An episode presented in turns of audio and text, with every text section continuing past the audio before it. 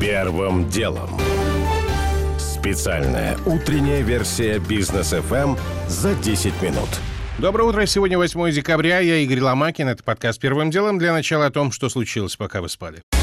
Джо Байден заявил Владимиру Путину, что обсудит озабоченности России по поводу расширения НАТО в кругу союзников. Об этом по итогам видеосаммита Россия-США заявил помощник главы российского государства Юрий Ушаков. По его словам, Байден сказал Путину про возможные санкции в достаточно приемлемой форме, и что Путин на это ответил, что санкции не приносят пользы ни Москве, ни Вашингтону. Стороны не обсуждали «Северный поток-2», зато выразили удовлетворение диалогом по стратегической стабильности и кибербезопасности. Также Байден пожаловался, что американским дипломатам этом стало невозможно работать, их стало слишком мало, на это Путин предложил обнулить все ограничения на работу дипмиссии, в том числе вернуть российской стране дипсобственность. Продолжение темы в основной части выпуска. Президент Франции Эммануэль Макрон позвонит в ближайшие дни своим коллегам Путину и Зеленскому и обсудит ситуацию на востоке Украины. Об этом сообщает Франс Пресс со ссылкой на источник в Елисейском дворце. О намерении Макрона стало известно после того, как Байден позвонил лидерам Франции, Германии, Великобритании и Италии и рассказал об итогах вчерашнего общения с Путиным. Белый дом сообщил, что уроженка казахской ССР Саули Амарова сняла свою кандидатуру на пост главы управления валютного контроля. Это важная структура Минфина США. Амарову ранее номинировал на должность Байден, однако против нее выступили в Сенате представители обеих партий, причем среди претензий было даже ее членство в комсомоле. В России по требованию Роскомнадзора могут заблокировать анонимный браузер Tor. Соответствующее предупреждение появилось на сайте проекта. О том, что Tor начали ограничивать в работе, новости стали появляться еще несколько дней назад, а вчера в СМИ появилась информация, что РКН потребовал от проекта удалить запрещенную информацию, чтобы избежать блокировки. Журналисты предполагают, что под этой запрещенной информацией имелась в виду ссылка на само приложение Tor. Австралия присоединится к объявленному США дипломатическому бойкоту зимних Олимпийских игр 22 года в Пекине. Об этом заявил австралийский премьер Скотт Моррисон, уточнив, что спортсмены, в отличие от чиновников, в Китай поедут.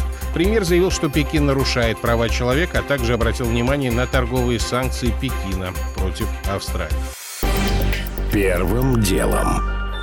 К основным темам. И главное сейчас это, естественно, итоги переговоров Путина и Байдена по видеосвязи. Что мы знаем на данный момент? Версия Кремля. В основном говорили на тему внутриукраинского кризиса и отсутствия прогресса в минских договоренностях. Также российский президент заявил о серьезной заинтересованности России в гарантиях, исключающих расширение НАТО на восток, когда Байден сказал про угрожающий, по его версии, характер передвижений российских войск и указал на возможные санкции против Москвы со стороны США и их союзников в случае эскалации эскалации, Путин ответил, именно НАТО предпринимает опасные попытки освоения украинской территории и наращивает военный потенциал у наших рубежей. Теперь версия Белого дома. Советник президента США по нацбезопасности Джек Салливан заявил, что Байден во время разговора с Путиным не пошел на уступки по вопросу о расширении НАТО на восток и не давал обязательств не принимать Украину в НАТО. Если Россия нападет на Украину, США будут готовы предоставить Киеву дополнительную военную помощь. Вашингтон призывает Москву в случае с Украиной выбрать путь деэскалации. Еще больше интерес вызывает последовавшее за этим выступление замгоссекретаря США по политическим делам Виктории Нуланд, Нуланд в Комитете Сенат США по иностранным делам. Она сказала, что Россия стянула к украинским границам почти 100 тысяч военных, и эти силы, по ее утверждению, продолжают готовиться к решительным действиям на Украине.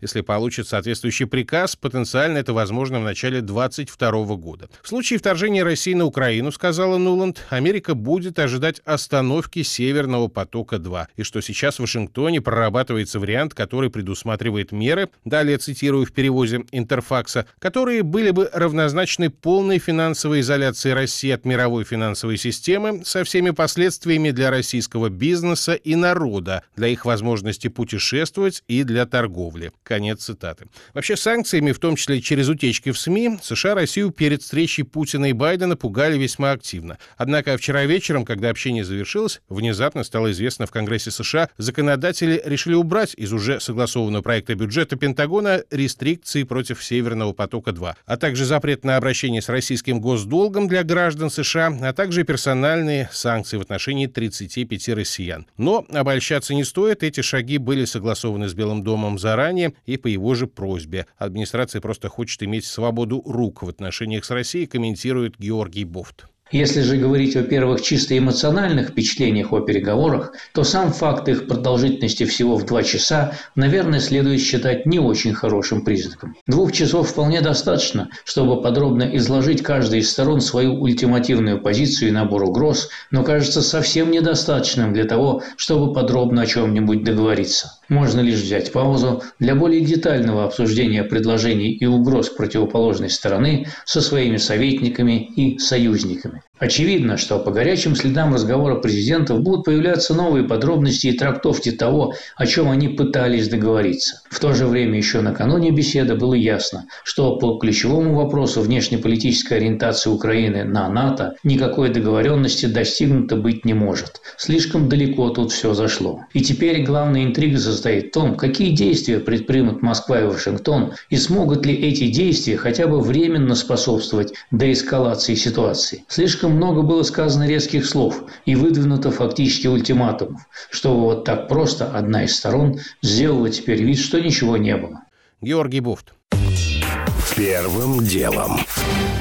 Кстати, про санкции. Вчера агентство Bloomberg писало о том, что США могут ввести, среди прочего, ограничения конвертации рубля. Без подробностей, по оценке экономического обозревателя Вячеслава Абрамова, на бытовом уровне это означает, что человек с рублевой картой, оказавшийся в США, не сможет ничего этой картой оплатить, а в обменнике не сможет купить на рубли доллары. А с глобальной точки зрения такие санкции могут привести к очень серьезным негативным последствиям, причем не только в России, замечает Вячеслав Абрамов. Россия, например, является довольно важным игроком на международном рынке с точки зрения торговли. Опять-таки нефть, газ и наши природные ресурсы в принципе покупаются за валюту. Ну, то есть мы их продаем за доллары либо за евро, соответственно, это взаимная конвертация. То есть как мы что-то покупаем за доллары, так и наоборот, доллары продают за рубли и покупают какую-то нашу продукцию. Поэтому если какие-то подобные вещи будут вводиться, то это может привести к определенному коллапсу в взаимной торговле на международном рынке. Ну и, соответственно, это в свою очередь может подстегнуть инфляцию довольно сильно. Ну и, естественно, это будет будет перекладываться на потребителя с точки зрения довольно серьезного роста цен, ну и опять-таки возможного дефицита каких-то товаров.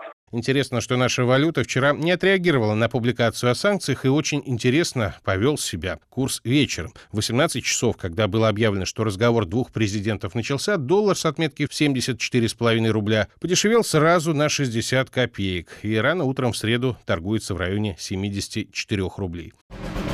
Первым делом другим темам. Как аборигены Забусы, Эльвира Набиулина раскритиковала передачу данных экосистемам и сказала, что ради удобства пользователи готовы отдать IT-гигантам нечто несоизмеримо более ценное — персональную информацию. Кто в России строит экосистемы и так известно, и слова главы ЦБ не у всех нашли понимание. Вот что говорит директор региональной сети БКС «Мир инвестиций» по работе с состоятельными клиентами Григорий Сосновский. Мне кажется, это абсолютная история прогресса. Люди всегда будут стремиться к тому, тому, что удобно. Экосистема выглядит как цифровое единое окно для решения всех своих вопросов. Как от этого отказываться, я не знаю. Самое главное, ну как бы зачем? Можно, конечно, и свет погасить при лучинах сидеть. Пожалуйста, каждый сам может себе устроить свою жизнь, как считает нужным. Но глобально мы идем к экономике индивидуального предложения. Это очень удобно. И со стороны потребителя удобно, и со стороны предлагающей компании тоже для них удобная система зарабатывания денег. Такая система вин-вин, в которой все выигрывают. Зачем от нее отказываться? Вопрос монополизма – это действительно вопрос капиталистической экономике, которая всегда ярко стоит, есть экосистема или нет экосистемы. Монополиям ничто не мешало возникать до этого. Есть способы их регулирования, они отлажены. Поэтому к монополиям, которые возникнут на базе экосистем, нужно применять те же самые, скажем так, принятые в обществе экономические правила и все. Глава ВТБ Андрей Костин на прошлой неделе давал интервью Бизнес ФМ и буквально предвосхитил слова Набиулиной про бусы. Невозможно, на мой взгляд, создать и не нужно создавать экосистему в масштабах одной организации, одной компании. Была такая история в свое время, когда я учился в университете, там есть главное здание университета. Один студент прожил, по-моему, два или три года, не выходя из здания, потому что все было там внутри. Когда он вышел на улицу, он упал от того, что он оказался на улице. Напомним, что свою экосистему продолжает строить Сбер. Глава крупнейшего банка страны Герман Греф слова Набиулиной напрямую комментировать не стал, но высказал мнение, что сейчас подписки на различные сервисы экосистем банков несовершенны из-за ограниченной персонализации. Но в будущем, сказал Греф, они будут подбираться индивидуально под каждого человека.